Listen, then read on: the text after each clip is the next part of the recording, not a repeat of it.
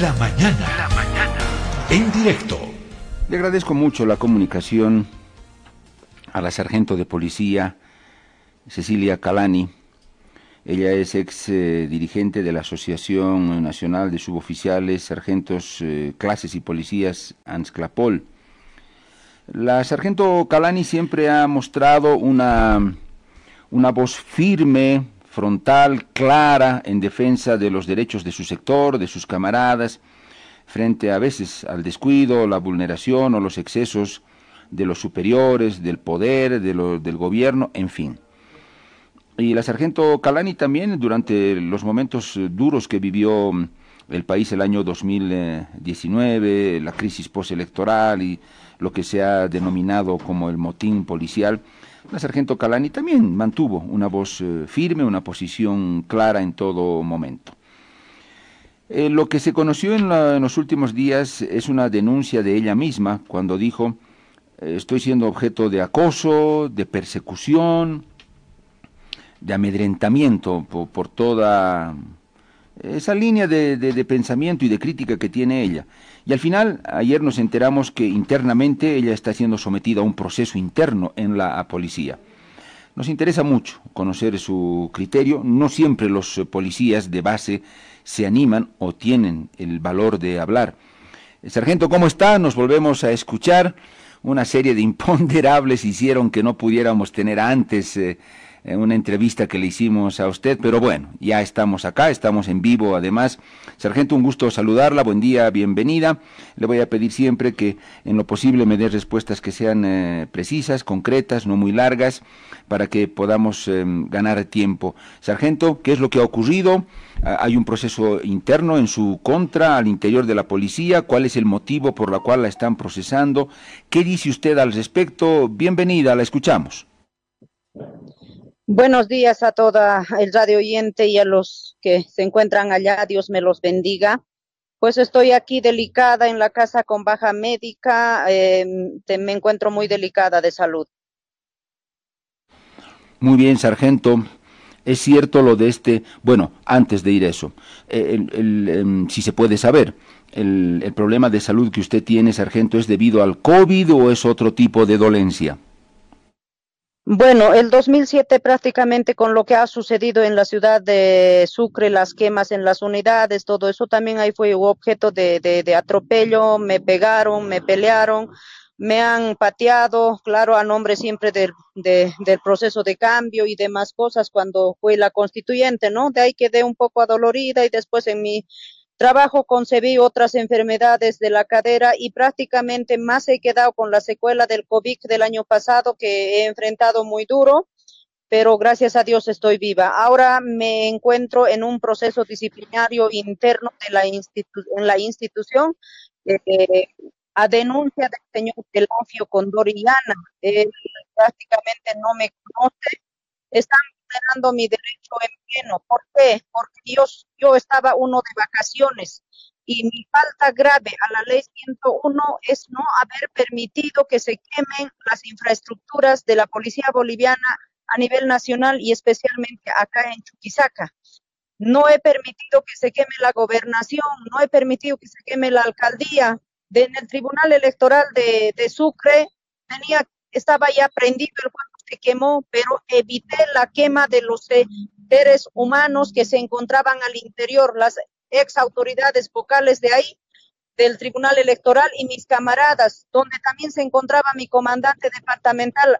Es por esa razón, esa es mi, mi, mi falta grave, mi delito, y haber pedido paz en, en, el país, ¿no? Haber pedido que todos regresen a sus casas, que todos nos abracemos. Eso fue mi delito, esta es mi, mi, mi gran falta a la ley 101. Yo no estuve de uniforme, en ningún momento he estado de uniforme. Yo siempre he accedido a los medios de comunicación en mi descanso o en mis vacaciones, cosa de que eso nadie me lo puede quitar porque la constitución política del Estado lo dice claro y conciso yo en mi día de descanso y de vacaciones soy normal, libre, corriente como todo ciudadano, pues en ejercicio de mis funciones no he cometido ninguna falta en ningún momento. Puede ser de que ellos ahora políticamente me quieran ajusticiar, que lo hagan, pero yo voy con Dios. y nadie va a ir contra mí si yo voy con Dios, eso dice su palabra. Además, me voy a cobijar bajo la voluntad siempre del Señor Jesucristo. Pido a Dios a nombre de su Hijo amado que me sostenga de pie, me mantenga sana. Hemos perdido ya dos camaradas por esta venganza que han sido destinados uno a Tarija y otro a Potosí, pues yo he evitado que se queme la casa del Esteban Urquizo, he evitado que se queme del señor Aguilar su casa, que en un Cochabamba de mis camaradas, a su familia, a su casa estaban para incendiar. He evitado eso y esa es mi falta. Ahora vulneran mi derecho sin conocer, sin saber. O sea, he, creído en el proceso de cambio, por ese lado he sido objeto de, de, de, burla de mis, de algunos de mis superiores que ya son jubilados, sí. Ahora soy objeto de burla del gobierno central y del mismo ex mandatario Evo Morales. Si él podría decir, porque sé y presumo, presiento de que él está ordenando esta sed de venganza. Somos 26 camaradas a nivel nacional que estamos sufriendo en este momento, enfrentando la pandemia de la injusticia y del COVID-19. Dios permita que nos saque de estos sanos y salvos, sin lastimar el uno al otro. Eh, sargento, usted dice que a nivel de nacional son 26 camaradas suyos, policías de base, como se les llama, que están procesados. Los jefes que estarían procesados son aparte, pero los policías clases, los de base, son 26, sargento.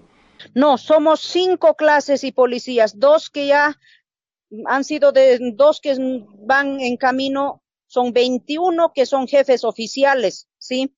21 son jefes oficiales, creo que ahí se han aumentado más, no lo sé, pero en este departamento soy la que cargo la mochila yo sola por haber por no haber dejado, por no haber permitido que a mis camaradas lo quemen al interior, porque todos nos encontrábamos acuartelados cuatro o cinco días antes de las elecciones. ¿Cuándo se enfureció la, la gente más? ¿Cuándo encorraló al, a los predios de los de la infraestructura de la policía en este departamento y a nivel nacional es cuando ellos se enteran que la policía estaba siendo pagado los tres mil bolivianos. Ahí fue la furia más grande de que han venido para quemarlo. Yo prácticamente no estaba ahí, yo estaba de vacaciones lavando ropa y cosa de que han venido, me han sacado, me han llevado encapuchado al a la puerta como al entrando el sol y, llegué, ya estaba todo cerrado y había para quemar la institución. Por eso de que yo he tenido que dar la cara, he dicho todo lo que tenía que decir, que no lo recuerdo porque pasa tiempo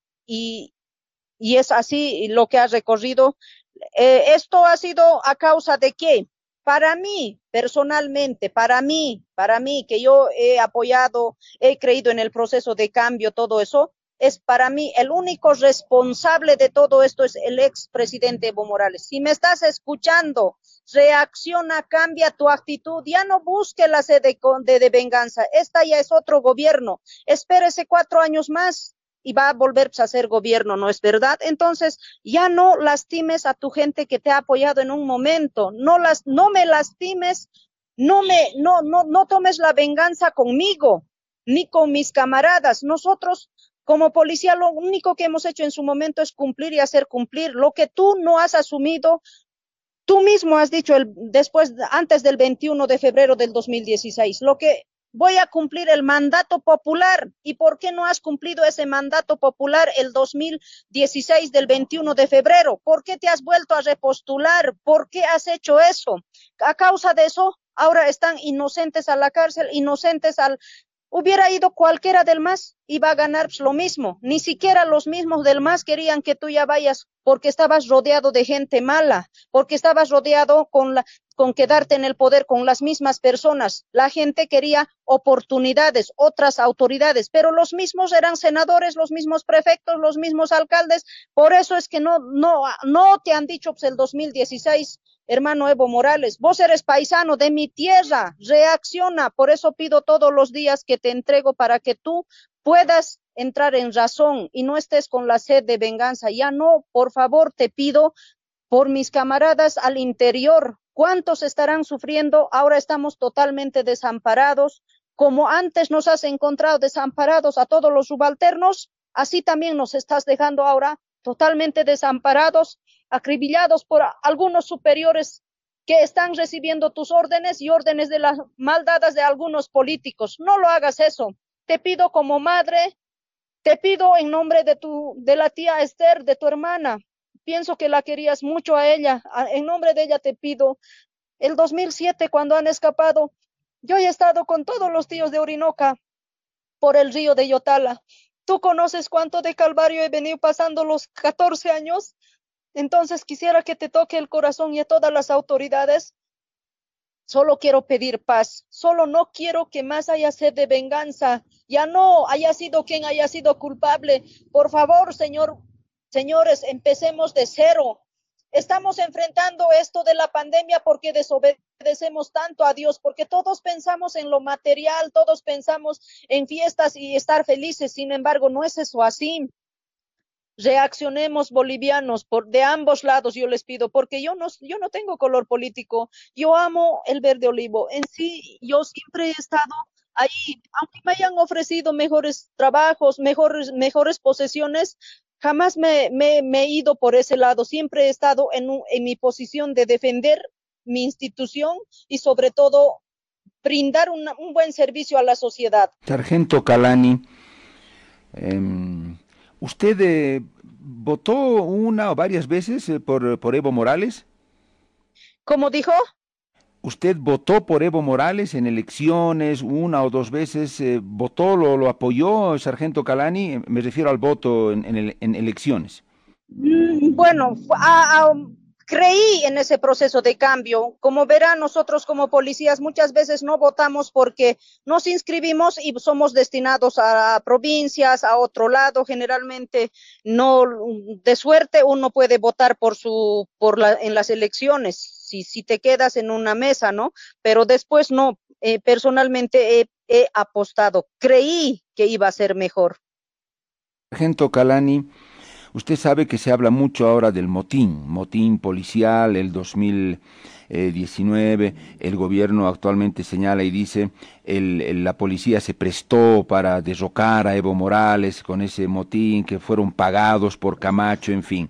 Desde su lectura, desde su criterio, sargento, ¿qué pasó el 2019 con la policía? ¿Fue motín? ¿Qué fue? ¿Qué, qué ocurrió? ¿Qué dice usted? No fue motín en ningún momento no hay, no hay, hay la palabra motín, el verbo policial que se utiliza, ¿no? Eh, sin saber de repente algunos, yo personalmente en su momento he debido utilizar esa palabra como es de costumbre que en nuestro lenguaje en el interior, pero todo en todo el país estaban acuartelados desde cinco días antes de las elecciones. Y esos días, cuando no había camino, cuando todo estaba con pita cerrado, todas las calles, la, la gente se protestaba, entonces los, nosotros estábamos acuartelados en nuestra, en diferentes EPIs, ¿no? Porque no podemos dejar vacío allá adentro estábamos, como todo era pacífico, todo cerrado, no había nada, entonces estábamos acorralados ahí. La gente se enojó porque atacó a todas las, uh, los predios, porque eh, supuestamente ha pagado los tres mil bolivianos, ¿me entiende, no? Entonces es que la gente se enfurece y llama y, quería quemarnos, por lo menos aquí eso ha sucedido. Quería, ya estaba listo todo para, para querer atacar a, la, a las personas del interior que son policías y a las infraestructuras. Eso es lo que he evitado. Para mí es eso lo que se ha visto. No hay,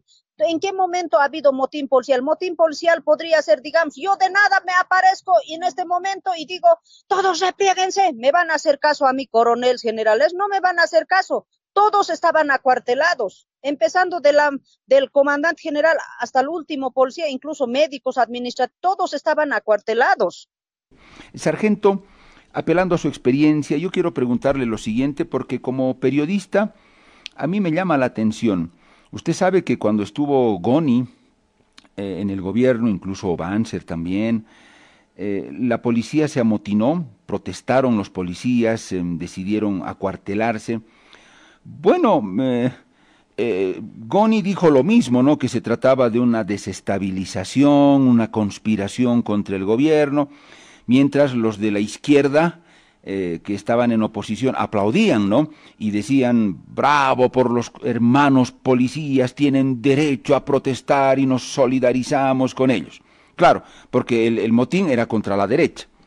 Pero cuando los policías también deciden abrir la boca y protestan contra la izquierda, como lo que pasó el, el 2019 y en otras ocasiones también, eh, la derecha aplaude, ¿no? Del otro lado y dice que bien los policías, ya era eh, tiempo porque estamos hartos contra este gobierno autoritario. Y uno se, a veces yo no hago más que reír, sargento, porque eh, dependiendo en el lado que te encuentres, los políticos aplauden un motín policial. Pero si les perjudica a ellos y es contra ellos, ah, no, ya, entonces ya no hay que aplaudir, hay que, hay que condenar, hay que procesar, no pueden, eh, la verticalidad de la policía. Qué chistosos que son los, los políticos, los gobiernos, ¿no, sargento? ¿Usted qué dice sobre eso? Bueno, mira, la historia nos muestra, la historia nos muestra, el 52 eh, como Guardia Nacional se ha unido a su pueblo. El 2003, cuando ha habido este enfrentamiento y el abuso de poder y demás, también se mostró al lado del pueblo.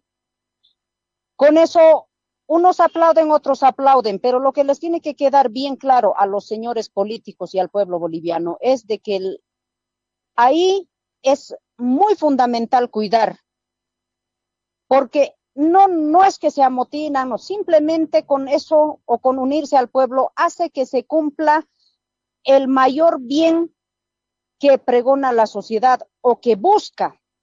Ahora, el 2019 de la misma manera, un ejemplo claro, yo como policía, en mi función, hago cumplir a un infractor de, de, de tránsito, ya, al conductor le extiendo la boleta de infracción porque tengo esa autoridad.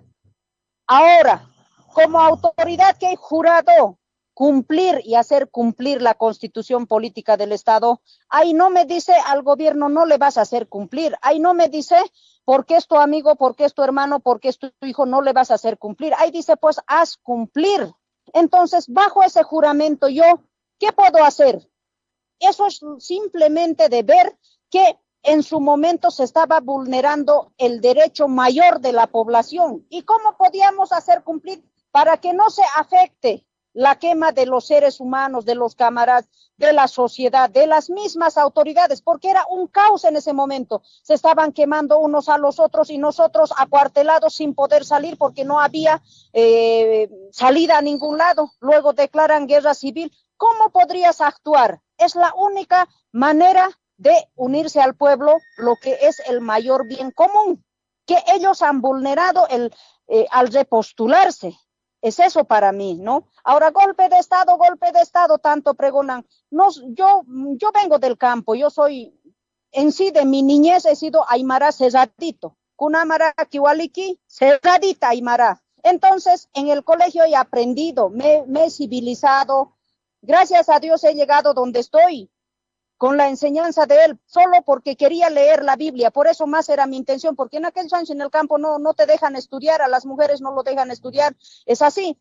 Entonces, golpe de Estado, ¿cuándo es? Golpe de Estado es cuando uno de un uniformado o uno da pues el golpe cerrando el Congreso, cerrando la Cámara de Diputados y Senadores y cerrando todos aquellos lugares donde donde ganan su sueldo de 20 mil bolivianos más sus beáticos bien tratados y sigue la pobreza. ¿no ve? Entonces, ese es dar golpe de Estado, es decir, yo me hago cargo del país, se cierra esto, se cierra esto, no hay diputados, no hay senadores, no hay, no hay eh, ministros, por lo tanto yo gobierno. Eso es pues para mi golpe de Estado. O no, yo estoy mal, si estoy mal, discúlpenme, pueden corregirme, soy ser humano que me puedo equivocar, por lo menos yo como Cecilia eso pienso.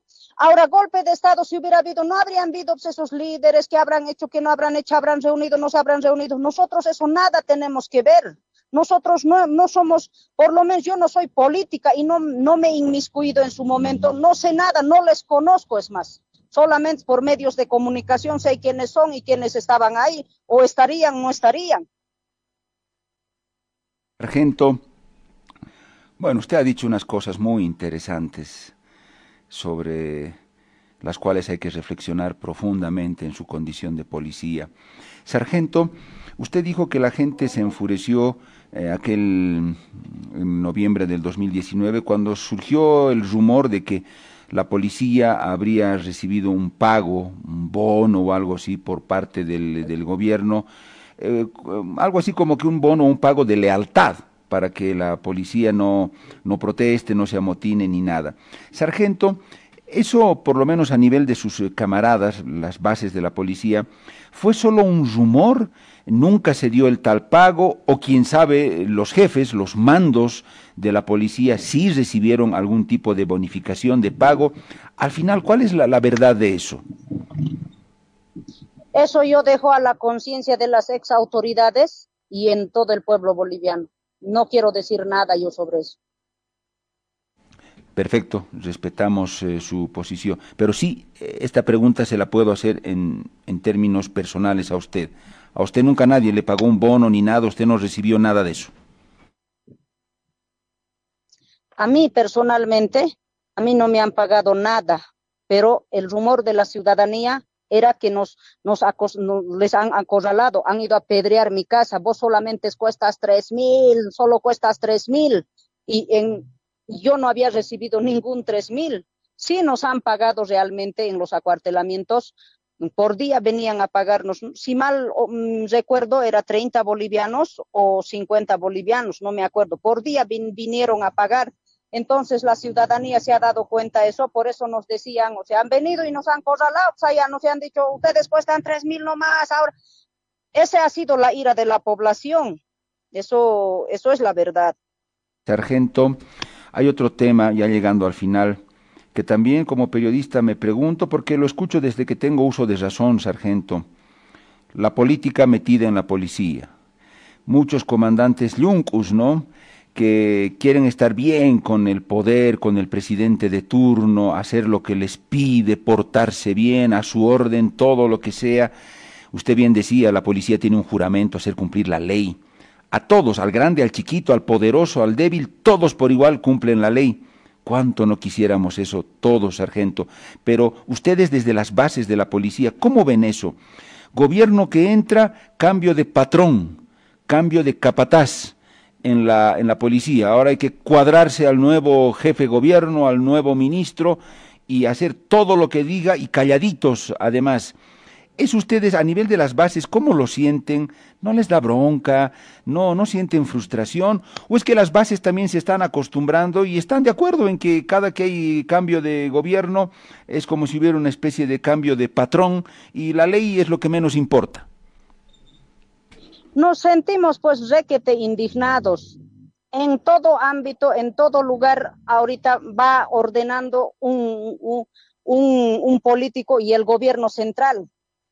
A toditos. Ministerio Público está ordenando. Si, si le cae mal, le cae mal, hay que meterlo. Si hay que hacerle, hay que hacer, hay que crearlo algún eh, prueba o cambiar sus indicios o no sé qué, entonces ellos lo hacen, lo siembran prácticamente el dolor a cada ciudadano cuando quieren vengarse. Clara muestra Santos Ramírez, 14 años y el mejor amigo del Evo Morales. Ha estado 14 años sin juicio, así, así es. Ahora se, doblan la rodilla ante cualquier gobierno. Yo debería haber hecho eso, ¿no es verdad? ¿Por qué? Porque creía en el proceso de cambio. He dicho que el más, y no es que no voy a negar tampoco, que he gestionado con ese gobierno al interior de la institución, se ha hecho obras, ha mejorado, se ha mejorado. La alimentación, por sobre todo, el salario se ha mejorado con ese gobierno, se ha mejorado los medios de transporte, vehículos, infraestructura, se ha mejorado, pero a, a, precio de qué? A precio de que yo en mis descansos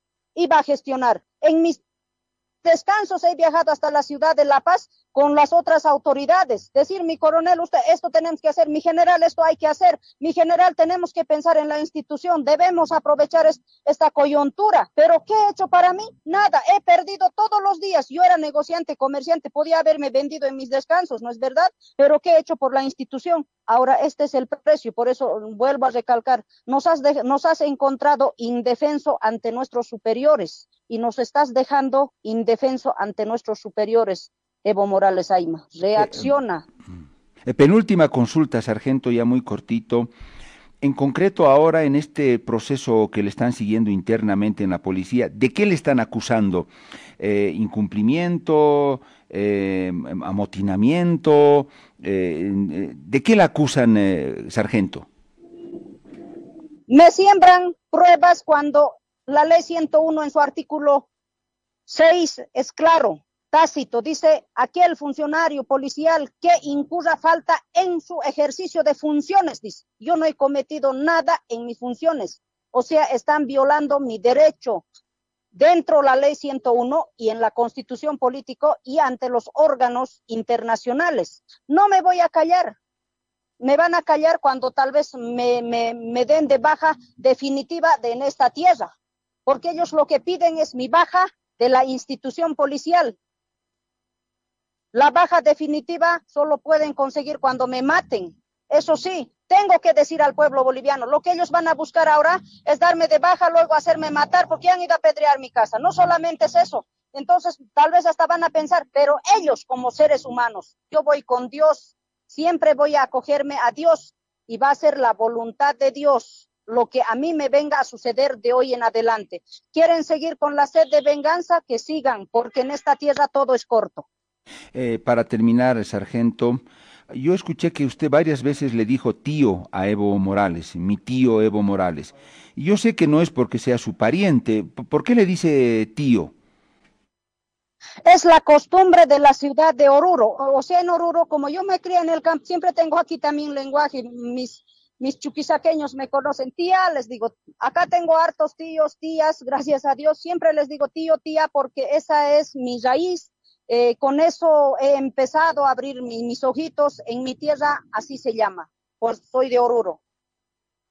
Perfecto, sargento. Le agradezco mucho. Y cuídese, sargento, usted no ha cambiado, mantiene su firmeza, eh, mantiene esa frontalidad en sus declaraciones. Vamos a estar atentos a su caso, sargento, y en cualquier momento volveremos a comunicarnos. Ha sido un gusto y le agradezco mucho por su tiempo, por haber aceptado hablar con Herbol y nuestro programa La Mañana en directo. Muchas bendiciones. Que Dios nos cuide y nos conduzca por el mejor camino a nuestro país. Gracias a la sargento Cecilia Calani.